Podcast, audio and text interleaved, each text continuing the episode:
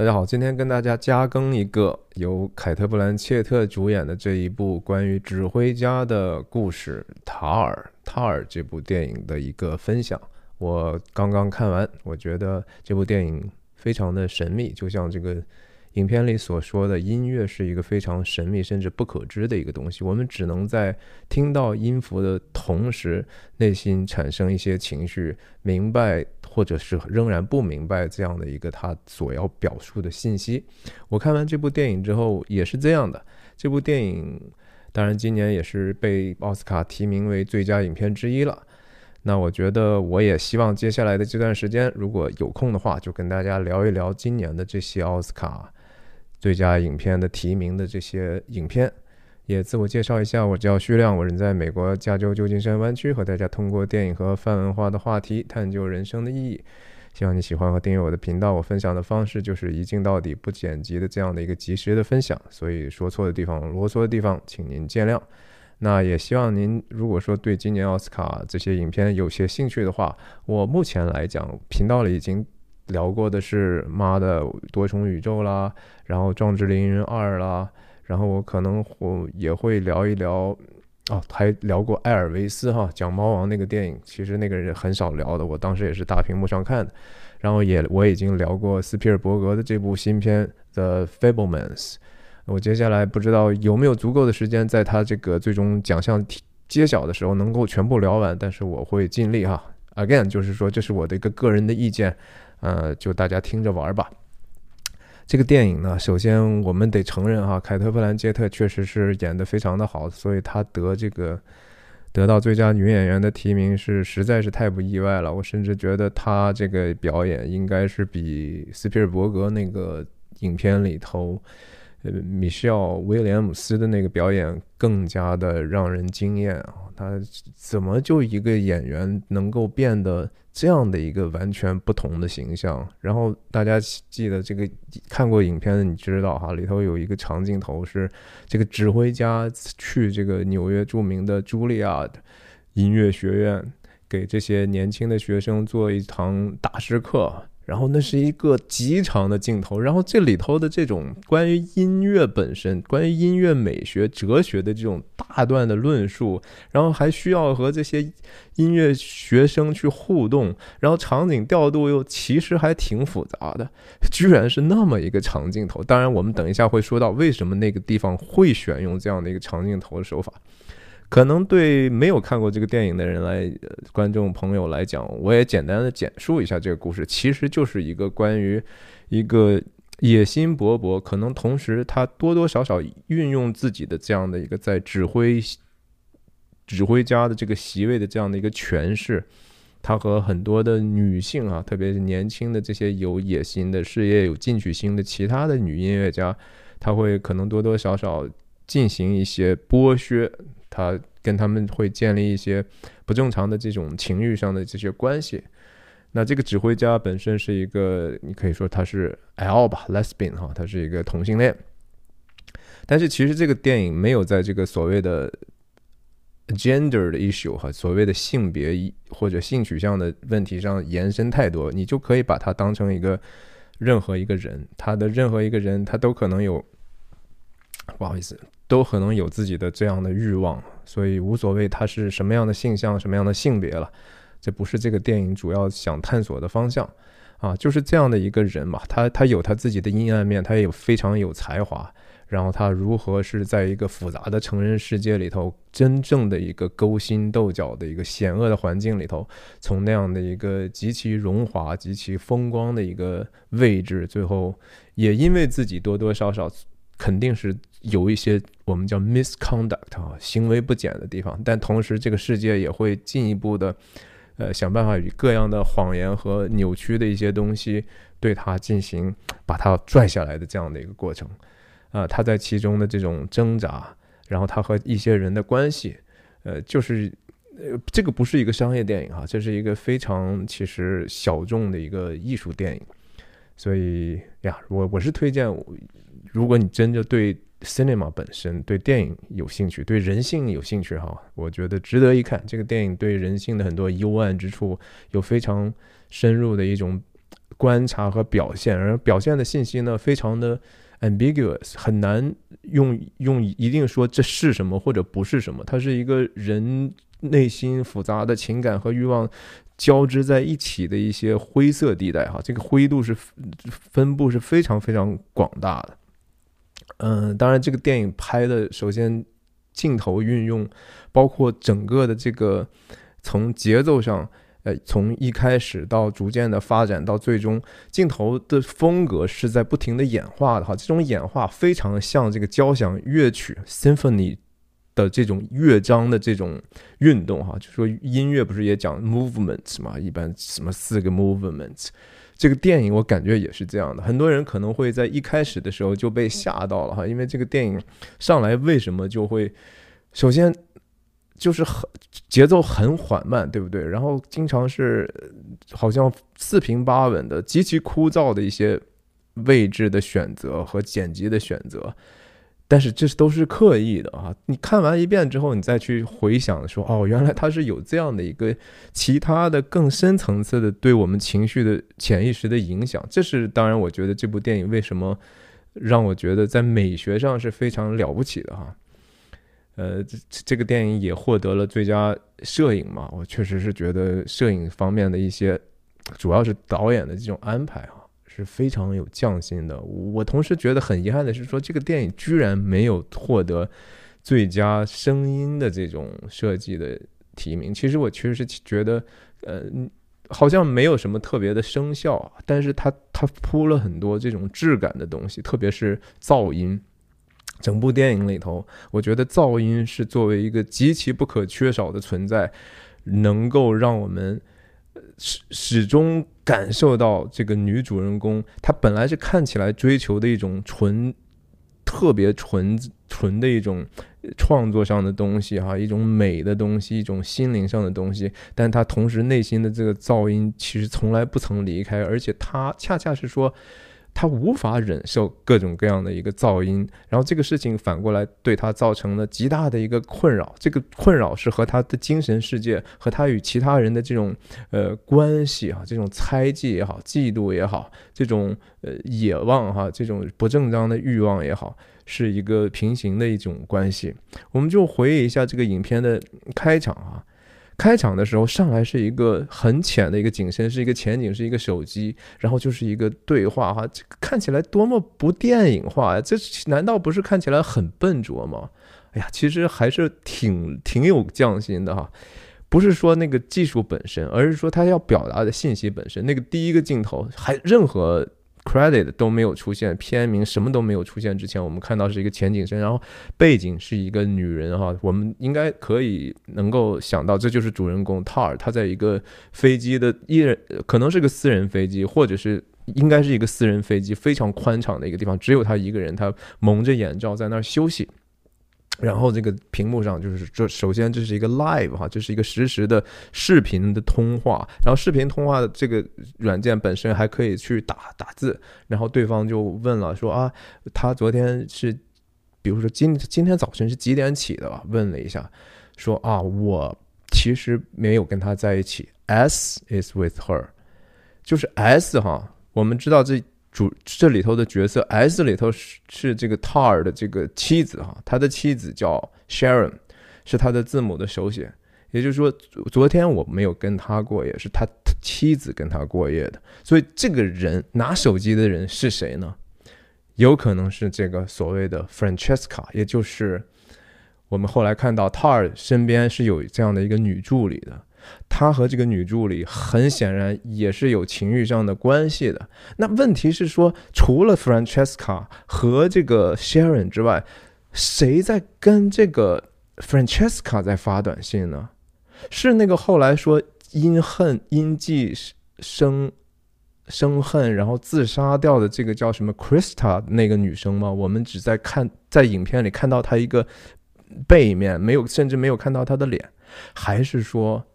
里头还涉及到成人世界的其他方面，比如说会不会是后来取代了他的那个指挥，也就是他们一起和汤尔共同创立这个交响乐团这个 Foundation 基金会的那个男生 Kaplan 呢？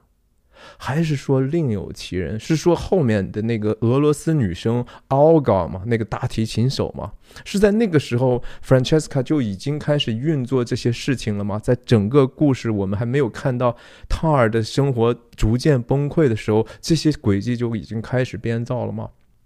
这当然就是引发更大的一个可能性，说这个整个故事到底是真的还是假的呢？首先啊，这个 Tar 是在现实当中不存在的一个人物。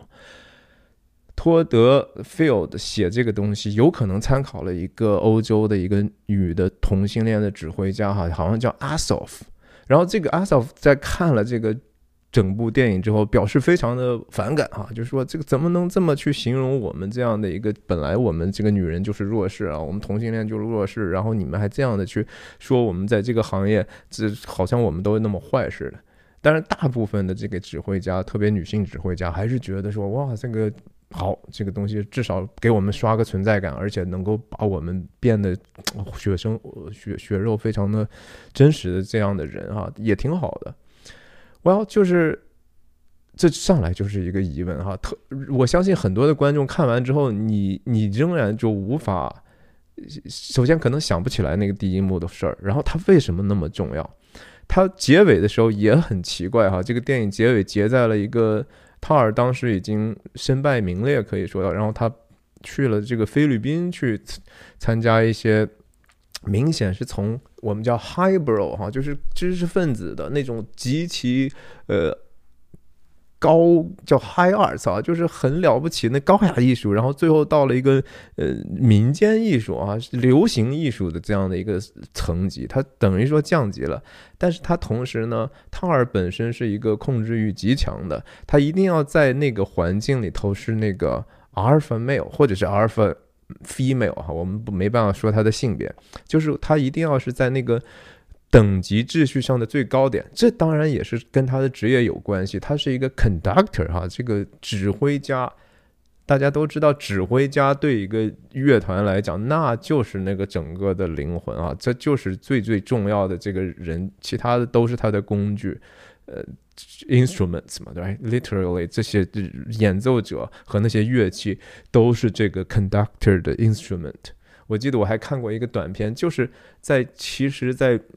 用很多很复杂的镜头去去去解构这个为什么 conductor 是那么重要。在电影里头，关于音乐和交响乐的这种指挥的这种关系的大段的这种呃。哲学式的讨论也是非常多的哈，比如说简单到就是说这种整个的这种什么时候开始哈，就 set 一个整个的时间，对一个音乐作品来说，时间是最重要的事情。然后它中间的这个 tempo 哈，整个的这个呃，这是让每一个乐曲在不同的指挥家手中可以呈现不同意义的这样的一个解读哈。Again，就是你想他最后。塔尔在菲律宾最后做了一个，其实是一个电子游戏的 video game 的一个音乐，对吧？那个 video game 据说还是有名字，叫 Monster Hunter。我也不知道这个东西是真是假。可是我在看的时候，我以为塔尔就是一个真实的一个传记啊。直直到看到就是说，哦，关于疫情的这些东西都已经进来，我就觉得说这个不应该是真人吧？因为我其实对这个高雅呃严肃音乐并不是那么熟悉。我就看到那，我才觉得说不可能当为当代的这样的一个人立这样的一个传嘛，对不对？后来我就后来查了一下，这个果然是一个虚构的人物。再想想这个开场的时候，哈，哦，还有一个在看在真正影片这个短信完之后呢，就接了一个极长的，是一个所有演员信息表、创作者的这个，一般来讲，在美国电影是放在影片结束之后的这些。普通观众毫无兴趣的这些东西，然后他配的是一个非英语的一个女生的一个吟唱，哈。有人就说：“你为什么要这么搞呢？这这样搞岂不是把观众都吓跑了？而且你你后面有什么想法吗？”我当时也一开始的时候，我也心想：“我说这是美国电影吗？美国人不会这么干的呀。”我觉得这有可能是欧洲人干，但后来发现哦，不是的。这个导演是这么说的哈，就是说我要为为什么要把这些创作者。排在前头，就是潜意识上给观众一个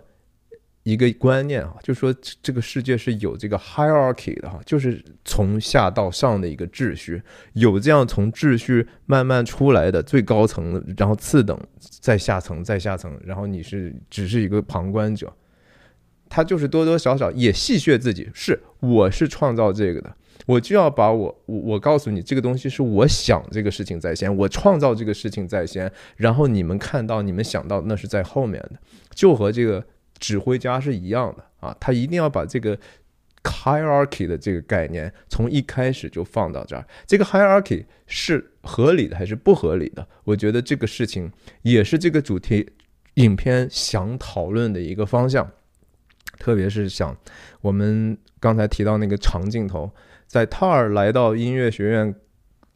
然后跟这个。学生当中的一个想当指挥的一个，其实他是一个少数族裔，对不对？首先他是有色人种，然后其次呢，他说他自己是叫 pangender，也就是泛性别啊。他们就是我这是一个，你既不是男也不是女，甚至也不是男男同性恋、女同性恋，而是我是一个泛性别。当然，这个关于性别的事情呢，西方现在已经完完全全在那个。极左的这个领域哈，已经是混乱到就是它可以无限的扩充下去了。我们也不对这个事情产进行在这个方面的一些论断吧。我先就是说，首先凯特·布兰切特演的塔尔，他本身是一个好像是一个已经是所谓的性别少数派的人族群，但是呢，他和这个学生指挥家在交流的时候，学生指挥家他们谈到巴赫的时候。年轻人就说：“哈，我是不能接受巴赫的。巴赫是就是典型的这种在 hierarchy 上或者叫 patriarchy 上哈，在父权社会的结构里头，它代表的是一个压迫的力量。它代表的是，比如说直男，然后白人是吧？然后男性凝视，就是等等的这些东西，是我作为一个少数族裔，然后同时一个少数性别方面的一个小群体的人，我怎么会接受这样的东西？那凯特·布兰切特。”演的塔尔就很简单，就说，哎，什么是什么嘛？你可你的身份重要呢，还是说这个艺术本身的这个东西更重要？我们怎么能够？反正他就是用这个东西呢，他讲了自己大段的这个关于音乐的这个本质的东西，然后他多多少少嘲笑对方啊，说你看。你你要这样说的话，你所喜欢的那些东西和你的自己的现在你所认为自己的身份也不不协调呀，也不匹配啊。所以说你这样岂不是很伪善嘛？hypocrisy 这个词很难用中文讲，就是说你所相信的和你说说你自己相信那套和你自己做的这些东西，它是不匹配的，它不兼容啊。你怎么不审审视这个呢？所以咱们还是得回到音乐的本质上嘛，对不对？到底音乐是怎么回事儿？然后这番话呢，就让这个年轻人就非常的觉得被冒犯了，对吧？这个是一个很西方的事情，就是被冒犯。天天大家都觉得说玻璃心的不得了啊，我我是这样的，我是少数的，我是牺牲受害者。你们说话一定要小心，否则的话，我伤害到我，你就是一个恶人啊！最后，那那个你说你一个音乐的学生，然后最后，呃，你又要 fucking bitch 啊，然后就就骂的脏话就出来了，非常的，我觉得那段看的挺爽的，在于就是说，这就是其实那些人哈，我是认为他们是值得去被被这样的稍微的教育一下的哈。再说一个具体的场景，还是在一开始的时候。凯特·布兰切特不是特别紧张，他准备在上场。然后他上场之后，整个那个首先用了一段主持人的这种在一个活动上座谈会的这种呃铺垫的一个介绍，极其冗长，对吧？你听着就觉得说，为什么这么长，这么枯燥呢？哦，原来这这这后来你看完之后，你就觉得说啊，这这完全就是故意的。就是要多多少少让我们看到，塔尔其实处心积虑在往那个所谓的，呃，是叫什么？呃，生物的叫什么什么链来？这个我我现在得了新冠之后，脑子有时候很不好。呃，食物链哈，或者是对，就是或者鄙视链，他就是要拼命的往那个上游去。所以他，你想还有其他的东西，他上了台之后，他那个助理完完全全能够把。那个 host 或或者 moderator 那个主持的问问题的那个人，所有的话，他都能在底下对上口型说出来，就是这个东西已经是司空见惯，已经成了一个套路了。然后凯特·布兰切特居然能够表演的，就是说他不但要表演的自己像是一个懂音乐、懂美学、能够侃侃而谈的一个人，同时他要表现的是一个这个人他在那样的场合，他并不是一个完全像我这样的一个随时。在讲自己刚刚想到的事情的一个样子，但是他要装的自己，让观众相信他是在现场即兴的一个演说，就是他要既要演他的老练，又要演他的虚伪啊，这个真是不好演啊！我我是觉得人很难去突然之间，这你摇身一变，你就能变成 Jordan Peterson 一样那样叭叭叭一直输出吗？这就是，即使你能把台词背下来，你能够真正在眼神里都看到你那样的一个事实上的这样输出的能量的和和和和和本性吗？很难呐。所以我觉得凯特·布兰特的切特演的太好了。你看，还是在这个介绍他的这个冗长的这个台词上，就是导演想表达的信息，就是其实让你通过厌烦，然后感受到这种。虚名哈，这种虚空，这种名利场的这种东西，实在只不过是不是特别让人喜欢甚至尊敬的。然后在这样的一个介绍里头，蒙太奇的画面是说他，比如说他的助理给他做这个呃衬衫衬衫的这个领子啦，男性化这些东西裁缝啦，然后他的助理给他做的那个行程表那么的满哈，他是那么一个。成功的一个商业上成功，在这个慈善圈也极其有名望的这样的一个，甚至有权势的这样的一个人，然后他他的他自己用这个赤脚的，从俯拍的很多这种经典的呃古典音乐的唱片的封套上，他用脚在选什么样的风格可能适合自己哈。那个镜头就真的是，我觉得思思考的和和构思的那个画面很好，和那个信息匹配太好了。就是她真的是一个目空一切哈，极有野心的这样的一个女同性恋指挥家。在她脚底下那个影片当中的其他的她的老师，什么伯恩斯坦了，什么马勒哈，那以前的那名作曲家，就好像。都踩在他脚底下，这些东西都是他只不过继续包装自己的一个一个台阶，一个脚底下的石子石子而已。当然，其实我们后来想到后来的剧情，他在挑的这个是当时他要演的一场表演的一个曲目，对不对？就是说我除了马勒第五交响曲之外，还另外要找一个什么？其实他一开始从来没有想过是说是那个俄罗斯。大提琴女生要拉的很习惯、很擅长拉的那个曲子，他在最后为了去追求这个，或者有更多的机会去满足他和这样的一个年轻女士的这样的一个爱欲，然后。不留痕迹的改变了那个整个 concert 音乐会的这个曲目，是不是？而且还能得到大家的支持，大家谁也看不出来，他觉得自己很聪明。但是你再想想第一个镜头那样的一个短信的交流，其实又好像他的生活又是完完全全是在别人的监控和设计之下的。哇，这就是让人看到，就是说那样的一个，首先这也是事实。我觉得人在这个人类社会当中的这种。所谓的金字塔型的，或者是食物链型的这种竞争里头，那个最顶尖那些人，永远都处在一个极其紧张、极其危险的一个状态哈。任何底下的其其他的人都恨不得分分钟把他就拽下来，把他杀死，把他驱逐。这是一个非常非常难做的一个位置哈。我我我觉得，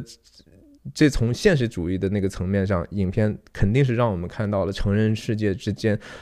人和人关系的狡诈，什么爱情，什么肉体的关系，什么样的这种友谊，呃，甚至说价值观上的认同，都可以因为自己的这种嫉妒和对位置的争夺而突然之间其他都不算数了。但是你说是不是这里头有价值观的冲突呢？绝对有哈！我就是说这个很微妙的在电影的好几个场次里头表现了。比如说，他和这个自己的助理在这个车中和 Francesca 的一场对话，就是关于对马勒这个创作第五交响曲或者其他的那些交响曲的时候，他的生活状况以及马勒本人的这个情绪和他的他的情感方面的这些两个人是有不不一样的看法的。然后因为对这个作曲家本人的这种内心的看法不一样，就会影响他们诠释这个音乐的方法也不一样哈。这样的一个冲突不仅发生在他和 Francesca 之间，也发生他在他和这个助理助理。指挥家，也就是他最后要赶走的那个 Sebastian 身上，都是一个非常的看起来是一个业务讨论，但是这个业务讨论的背后的深层的那个冲突呢，多多少少又是对生命的理解，对对什么东西是最为重要的理解的微妙的不同。但是人就能因为那一点点的不同，然后就互相的倾轧哈，互相的去去迫害，甚至挺有意思的。然后我们说说这几个关系哈，他和这个助理 Francesca 的这种关系。他 Francesca 很明显是跟他是有有这样一腿的哈，在挑选封面的那个时候，我们一开始以为只是只是套尔一个人自己在选，但后来挑到一定程度之后，另外一只脚从入画是吧？而且还点了点，意思是就其实他们在确认，他的助理在确认是不是就是这个。脚点一点，然后塔尔的脚也点一点，意思是我们我们就按这个拍，然后塔尔的脚又过去踩在这个 Francesca 的脚上摩擦了一下啊，这就是已经是非常巧妙的去定义人和人之间的关系。然后 Sharon 在最后，当然作为他的妻子，也也在最后两个人爆发和和分裂的时候讲了，就是说你的有一些东西我是可以容忍的，因为他知道他。在外头很乱，有很多很多各种女朋友。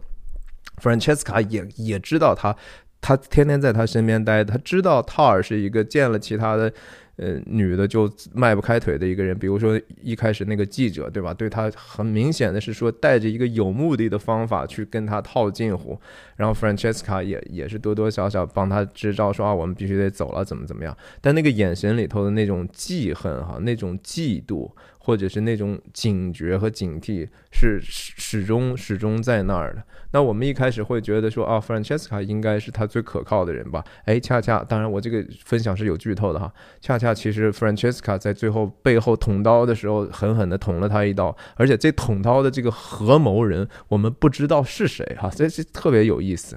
然后他最后，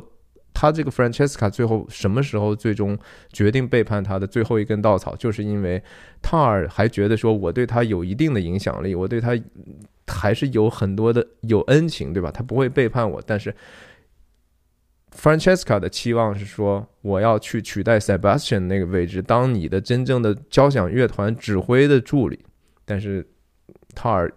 有其他的人选，所以人家的这个整个的对他的情绪上的，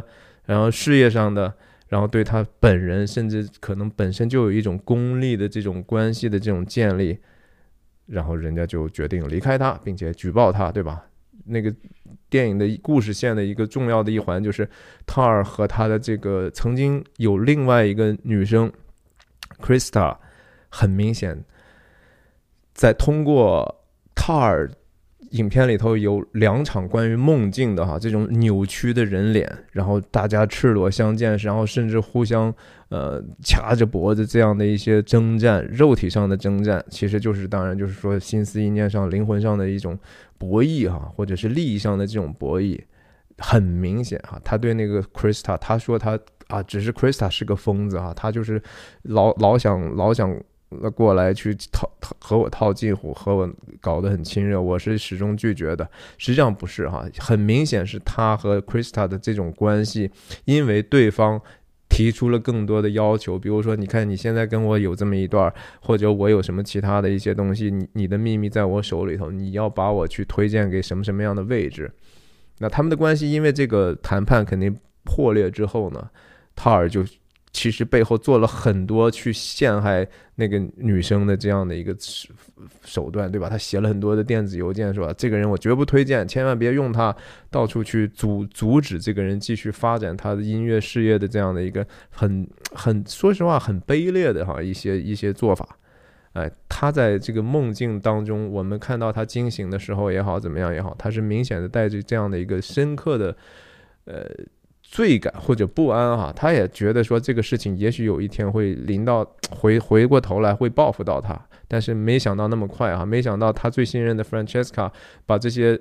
以前的这些邮件都留下来，最后在举报他的这个职业伦理的时候起到了很大作用。那塔尔的这个太太哈，就是 Sharon，那其实他们我们一开始就觉得他们也是和睦的夫妻啊，或者是说，哎呀，拉拉呀，他们的这些女儿什么的也挺好的，生活也挺美好的啊。但是后来你就发现，就是说在电影，特别是在排练这个交响乐的时候，他太太本来是他他太太的身份本来是叫 concert master 哈，是这个。也是组织这个音乐会里头的比较重要的一个一个人，但同时他好像担任一个小提琴还是首席小提琴这样的一个位置。然后他看到这个套尔在安做一些团员内部的调整的时候，比如说大提琴手的这种换换人的这种想法，什么是是 audition 的这些事情，他都能看到，就是说，呃，套尔心里头。几乎隐藏不了的，他对其他年轻女性的这种猎取的这种欲望，然后最后他们破裂的时候说的几句话非常的直接哈，就是说你那些事情我都跟你说了，我可以接受你的一些这样那样的问题，比如说你老出轨，但是我们不是说了吗？你当时来柏林的时候，难道不是靠着我给你所有的这些浇灌的这些信息，对吧？我告诉你，我们这个乐团里头的政治是怎么回事？我们的办公室政治，我们怎么能够达到联合起来，达到我们想要的这样的一个目标？这就把这个整个成人世界，特别是在这种嗯竞争非常强的这些领域里头的人的这个样子哈，表现的非常有意思。然后。凯特·布兰切特演的还说啊，你怎么能这样说呢？把我们的关系描述成这样的一个性质哈，好像我们都是为了交易。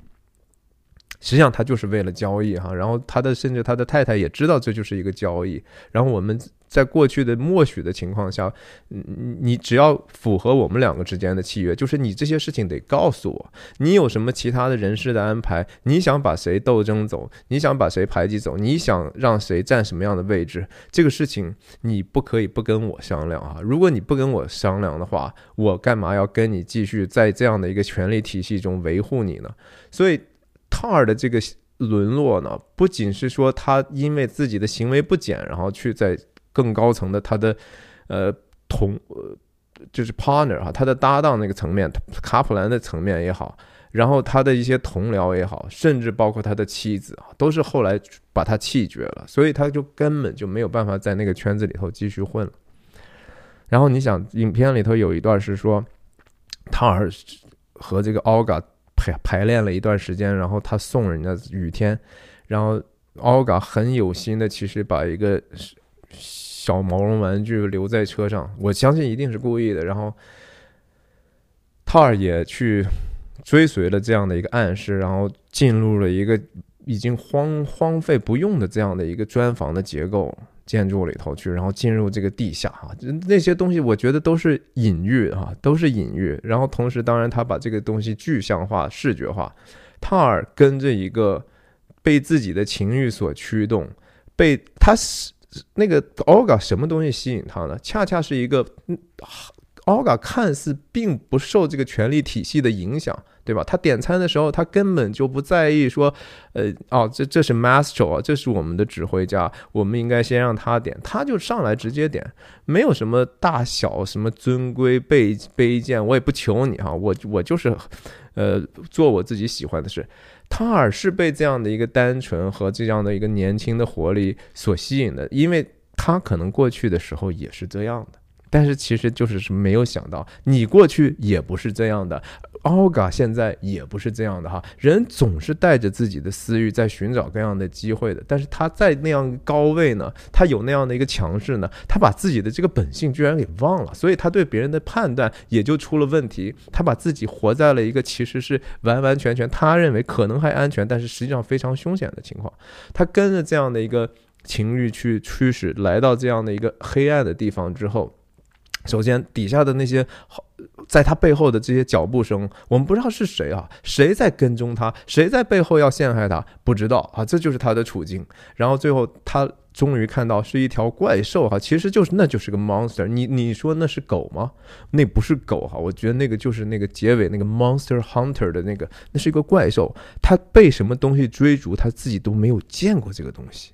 然后他当他害怕的时候，一路他嗷嘎嗷嘎。啊，那个节奏，那个声音，哎呀，非常非常的吸引我。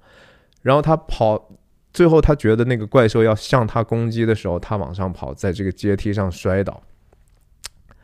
摔倒之后，当然他回到这个乐团的时候，开了一些玩笑。那个又回到一个现实主义的这样的一个故事叙述里头，你很难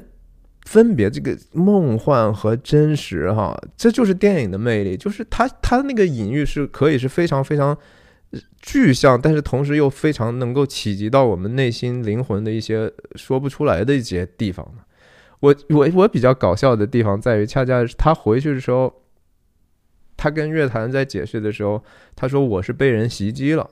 然后他引用了一句我最喜爱的科恩兄弟的黑色经典名作《Fargo 冰雪暴》里头的一句有名的台词啊，You should see the other guy。我我我在我的频道里头讲《冰雪暴》讲了二十集哈，这是我非常自豪的一个工作哈。我觉得那个工作，我特别诚挚的邀请您有时间好好的看一下我做的那个《冰雪暴》的解读，我觉得挺有趣味的。居然这样的一个电影用了那个《冰雪暴》里头那一句很有意思的话，而且当场的人大家都笑了嘛哈。多多少少，你或者说就知道那个电影里头那个情景，或者不知道那个电影的情景，也觉得这句话哎特别 witty 啊，特别聪明。哎，他怎么能这么说呢？其实是人家科恩兄弟说在先了呀。然后他妻子还说到，他还是说回他妻子，他妻子所不能容忍的就是一个权力上的一个，我们经过协商之后，我们政治协商之后，你怎么不守规矩哈？所以最后惩罚塔尔，连自己的。养女哈，或者是说，也许那就是他太太生的女孩，人家都不让他见啊，他从此失去了这个所谓家里头这个父亲的这个资格了，所以他的失败是一个彻底的。哎，然后我们再说说这个好些这个镜头，我能想起来的哈，我真的是觉得有一些镜头设计的非常的好，比如说在这个音乐厅里头啊，有一个用。压缩空间的办法，把这个音乐厅几层的这个不同的区间分隔的，我我从来没有见过音乐厅是那被那样表现的。然后每一个格子里头，你感觉画面被分成了一个不规则的几个区，然后每个区域的里头那个门，然后观众在进场，哎呀，很美啊。然后那个我觉得，呃，在厕所的两个镜头啊，一次是他第一次看到 Olga。来，然后是在厕所，他在化妆的时候，洗手的时候看到他进来，然后他知道奥嘎进了哪一家之后，他走过去，从这个底下的地板的挡板的这个缝儿里头看了一下奥嘎的这个脚，这个镜头本身没有什么特别，但是后面是有呼应的哈。有一次，然后到在后面又是一个厕所的一个，一开始以为是空镜。所有的这个马桶的底下，我它是一个低角度，好像没有人啊。然后突然之间，从那个其中一个挡板中，呃，高跟鞋的脚下来，哇塞，这两个绝对是有呼应关系的啊。反正就说这个电影里头非常多的细节，其实是很值得去反反复复看。我只是没有那么多的时间了哈，就像去年解读呃驾驶我的车一样那样的精神。呃，这个如果有有时间的话，我倒挺愿意做这样的事儿，只是就是时间是个问题。然后我们还是继续说说这个茱莉亚那个学校那个长镜头。后来不是，我觉得一开始还觉得说啊，这有点炫技了啊。你为什么一定要去去突出他的表演很厉害吗？还是说你的镜头调度很厉害，有必要用一个长镜头拍吗？但是后来我们看到影片，有人把那样的一个场景呢，后来就剪辑之后啊，等于说修改了上下文的内容，使得塔尔在当时在学校里的那个授课呢，非常的有冒犯性，不是一般的有冒犯性，简直是歧视了哈，简直是霸凌了。然后把它不同的声音和不同的画面衔接在一起，剪辑的非常的凌乱，居然还有正反打，是吧？这个就是说，一方面，他当然这是对这个这个世界真相所获取的这种难度越来越大哈，因为有了互联网之后，其实反而真相更容易被牺牲掉，这样的一个客观的 statement。有关系。另一方面，当然也有这个导演本身对 cinema 和这个短视频的这种区隔哈，就是说，现在人们已经不介意这个到底真相是啥。他当时要用一镜到底的镜头，就是说，让我们后来再看到那样的一个被抹抹去上下文之后，然后扭曲之后的这样的一个对照，也是一个挺有匠心的这种安排。所以不只是炫技了，就是我觉得它好的地方就是说，它真的不只是说，哎呀，我怎么能够把这个东西拍的漂亮和炫呢？而是说它背后有他自己在创作上、信息表达上、价值观输出上的一些非常缜密的想法。Conductor 本身的工作确实是有点像暴君哈，你想那么多人，他就只能有一个声音，在很多这个世界上的事情。我们人没有办法去，好像我们能不能有五个指挥一起指挥哈？你指挥这个弦乐，你指挥管乐，你指挥打击乐，不行哈。就是很多工作最后就是只能有听一个人的，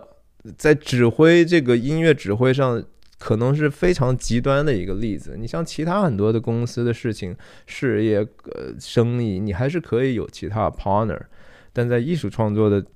特别音乐这个上头，啊，这个就只能是暴君型的。然后音乐本身也确实是不可知的哈，音乐本身是非常非常神秘的。我记得我不是最近也解读了很多托尔金《指环王》吗？托尔金在设置他的这个中土世界，甚至说更大的这个整个的呃宇宙观的时候，他就有一个观念啊，就是说整个在那个故故事里头的。比如 e l u v a t a r 最高级的终极的造物主，就是和他下一下比较下一级的这些所谓的神明啊，是用歌唱来创造，是用音乐来创造的。那个创造中土世界之前，他们首先得创造 music 啊，就是说 music 本身音乐所富含的这种信息，这种奥秘是。就和创造万物的这些奥秘一样，而且甚至更大。呃我我确实是觉得，在在在这个电影里头，很多次的也也表现过类似的这样的一个东西啊。它的这个呃音乐的神秘性和不可知性，很像我们人内心的这种不确定性，我们成人世界的这种无法解读性啊，就是它太复杂了，它它。我们也看不到自己底下到底我们到底是什么样子。我们想追求那个美美好，我们也实在看不到什么样还能够才是真正的至善。它就是有暴露的人的这种灰暗哈，人的这种幽暗。然后我们在这样的一个，你可以说它又是有和谐的部分，然后又有极多极其不和谐的部分。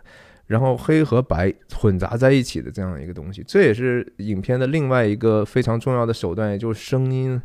包括这种噪音和乐音之间的这种对比的一个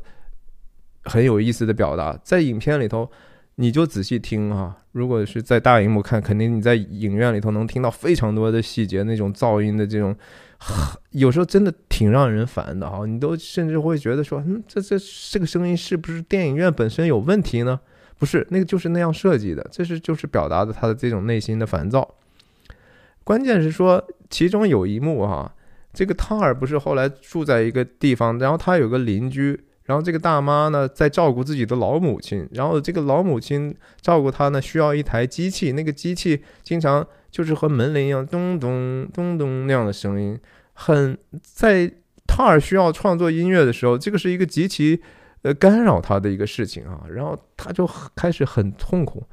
但是这就是生活本身对人的这种影响。你难道能活在一个世外桃源，不受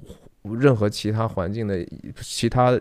因缘和污染源影响的地方吗？没有，所以他最后也在试图在这个噪音中哈，极其让人难以忍受噪音当中寻找可能的美的可能性，所以他在钢琴上去模仿那个噔噔。然后他开始有更多的创造了哈，基于一个其实极其不和谐的这样的一个基础上，然后创造出来他认为美的东西，这是其实艺术家本身经常在做的一个事情哈，这是一个非常高尚的一个工作。但是可笑的地方就是在于，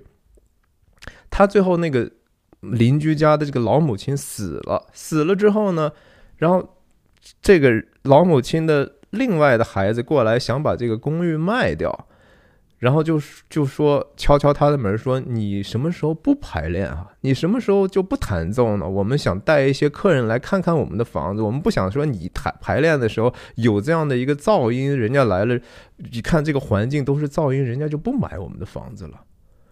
哇塞，这个设计非常有意思的地方就是在于，在塔尔看起来的一个乐音，一个和谐的美的东西，在别人看起来是一个噪音，是一个困扰人家的东西哈。所以你的创造到底是美还是丑呢？我们也不知道。好，again 又陷入了一种不可知的一个东西里头。就和塔尔你自己的人生，你觉得自己，我们从客观来看，他的人生是美的呢，还是丑的呢？是值得同情的呢，还是值得鄙夷的呢？兼而有之吧，是吧？取决于你自己从哪个地方看。呃，我我觉得非常的那个地方的设计非常的有意思。然后最后没想到这个电影最后让塔尔能够沦落到那样的情景。我所不太喜欢的就是说，还是有一定的 over dramatize 的地方哈，就是过度戏剧化。比如说，我最不喜欢的其实是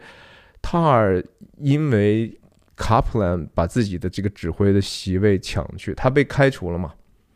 然后他那个合伙人现在在他看起来是一个不入流的指挥家，现在居然站在那个 podium 上，他很难忍受的。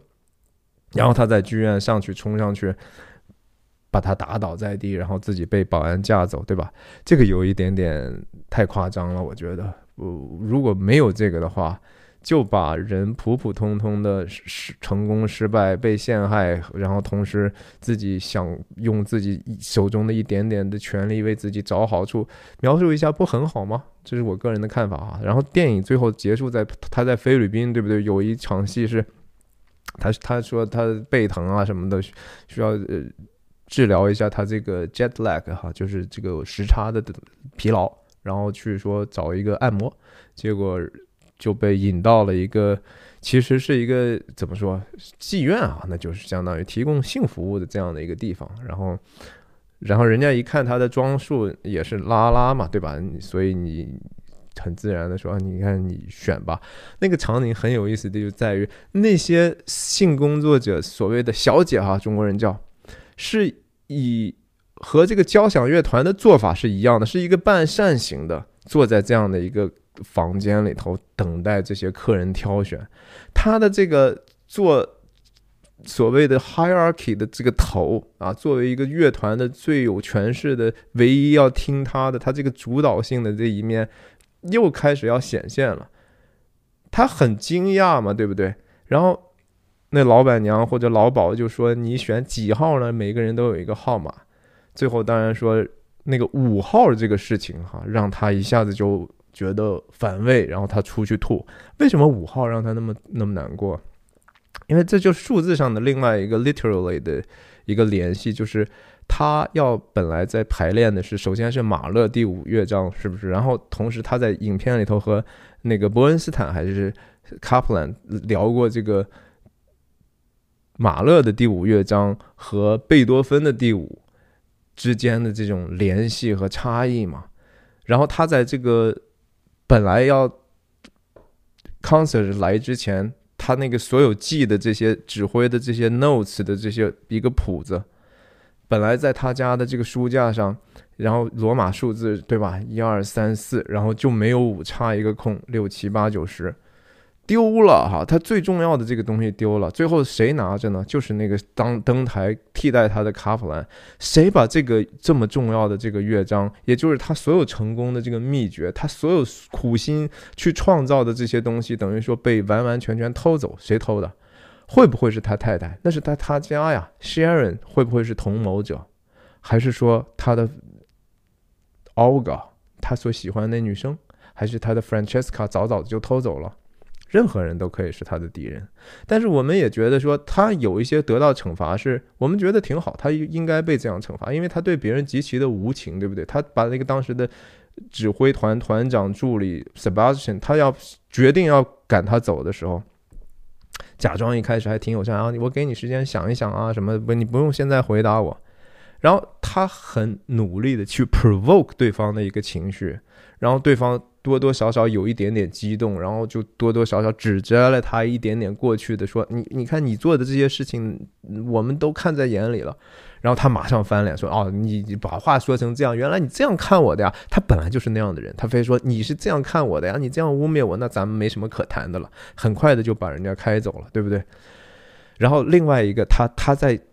用自己的一个强势去。”霸凌别人的特点呢，表现在他去接他女儿，不是他去接他女儿，去而是他去女儿的这个学校里头。他 Sharon 和他说过，这个女儿总最近总是心情不好，一问他什么，说怎么了，他女儿也不说话。然后他知道最后是说，他女儿的学校有另外一个女生老欺负他。你想，他是一个大人呢，他去了这个学校之后说，告诉我是谁，然后他去了见了那个女孩，然后就。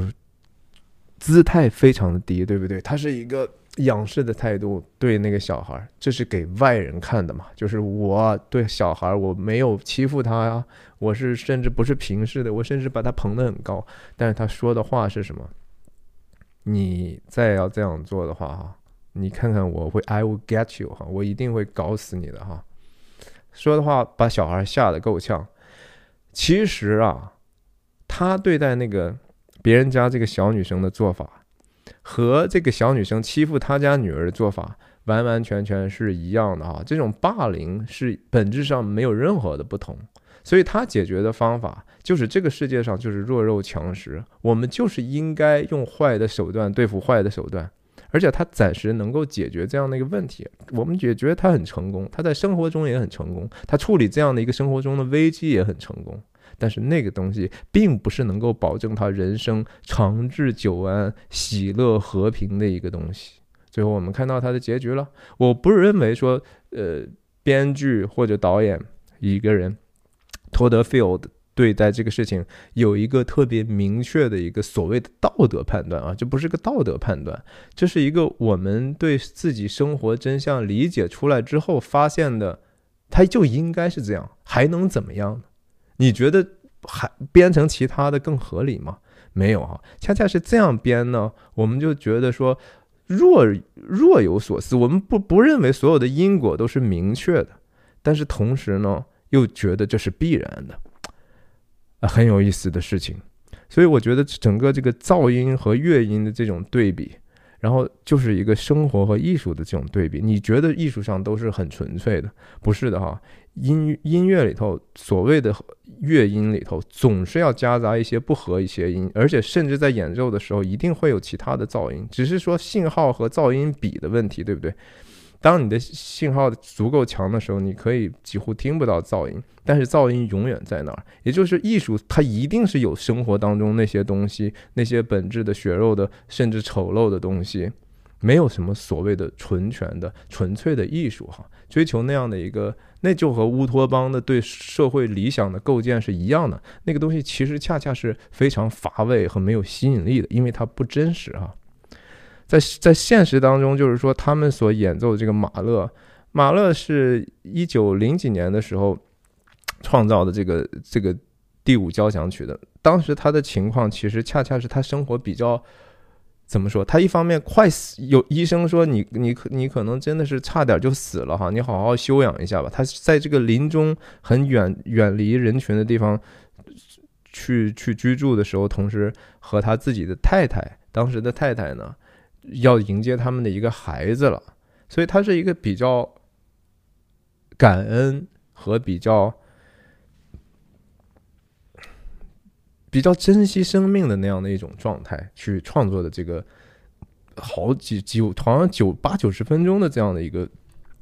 乐章。呃，听很多人，当然后世像卡拉扬什么的人，我看都说啊，这个这个东西，你听完之后是直接对你的人人就直接 transform 你了哈，transform 你了，把你就直接就变了，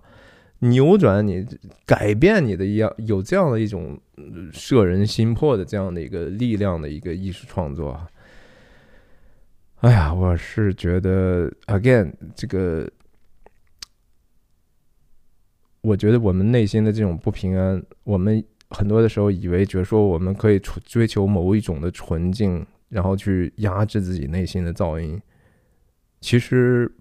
不必要啊。我觉得不必要，而是说，就像在影片里头，塔尔总是想逃避那个噪音，对吧？他其实恰恰他最终成为了那个最大的噪音。嗯。然后他最后记得他回到这个自己是纽约州的叫 Stateland 还是叫 State Staten 啊那个那个地方，也是一个蛮看起来不是多么像他经常出入的维也纳啦、柏林啦这些交响乐音乐会的这些地方，是一个蛮简陋的一个地方。那是他出生和长大的地方，对吧？然后他的弟弟还是哥哥。然后叫他的原来的名字啊，原来他根本都名字都不是 Lydia，而是叫 Linda。再一次就是说，你是自己营造了一个自我的幻象，甚至说这个角色也许就是根本是一个鬼故事啊。很多人人的解读就是说，这是一个鬼故事，这这个人甚至都角色根本都是不存在的哈，可能就是某一个，甚至那个第一个这个短信的这个东西。衍生出来的一个幻象，谁知道呢？反正怎么解释都可以吧。我觉得最后结束，我愿意把它结束在这样的，就是说我今天听了一篇主日的这种信息，我觉得非常的有收获哈。讲到就说圣经创世纪的时候，说提到一个观念哈，这个是观念，我觉得很新颖，就说工作这个词啊，或者侍奉这个词，其实在希伯来里头那个词本身。它是有两个意思的，一个是说就是做工，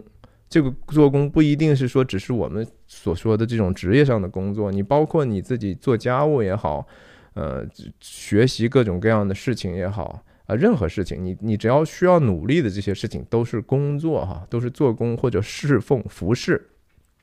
但是那个词本身还有另外一个意思，就是敬拜，也就是说，在希伯来人或者以色列人。这些圣经最早的描述那帮的上帝的选民的观念里头，工作本身既有干事儿的意思，又同时是人是通过自己去做事情，然后去敬拜那个上帝的。如果说你认为上帝就是一个抽象出来的至高至真至美的一个一个目标的话，哇，那你就是说你在付出所有的努力的同时，是为了那样的一个目标去的。这样的话，你做工的时候，难道不是应该带着一个喜乐的心吗？是吧？你是应该很高兴自己在做的这个事情，所以你不会把这个事情看成一个徭役，对不对？你不会觉得说，哎呀，我们我们为什么这么苦？我们为什么周一这么心情不好？因为所有做的事情我都不喜欢。可是那个事情，那只是你的服侍或者是侍奉的几一一小部分。那个事情本身不重要。我不是很多次的时候说，我说事情其实不如说人重要哈。这个我听到的这个主日讲台的信息也讲到，就是说人的这个这些行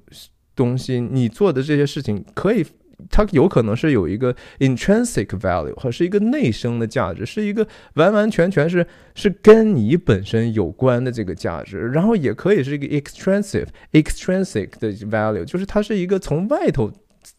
源头在外头产生的一个效果的东西，比如说你帮助了别人，比如说你做出来这个工作的这个结果。这是一个外部性东西，而 intrinsic 的东西是说你在做了这个之后呢，你更接近圣洁了，你更接近一个至真至，就是向着真善美的那个方向又走了一步，你变得更像上帝了。我们基督徒讲的就是你更在效法基督了。哇，这个这是一个对我极大的启发哈！我特别喜欢圣经里头的诗篇九十篇那个结尾的时候，那是摩西写的一个诗篇，他就说：“愿神你的荣美归于我们身上啊，就是你的这些 glory 哈。”愿这些东西让也能在我们身上体现。我们我们如果身上有这样的一个荣耀的话，我们最终其实要表达的就是说你是多么荣耀，上帝你是多么荣耀，因为你是我们是你照着你的形象造的。然后呢，他又说愿你愿你坚立我们手所做的功。哇，这个事情就和那个希伯来人对工作这观念有关系了哈，而不不是说说求求你上帝，你让我把这个事情能够做好吧？他要建立这个功的意思是说，通过兼顾我们所做这个事情，也兼顾我们敬拜你去的这样的一个心智。然后两句一句话又重复了，以以另外一种形式重复。他说：“愿你建立我们手所做的功，我们手所做的功，愿你建立。”其实就是我觉得。多多少少把两两层的意思哈，我们做这个事儿也希望你能把这个结果保守，祝福他啊，有一个果效，有一个结果，好的结果。但是同时呢，让我们变得每一天更真、更美、更善、更像你。这是我今天对这个套尔的解读，希望你帮我点赞、转发、评论，再见。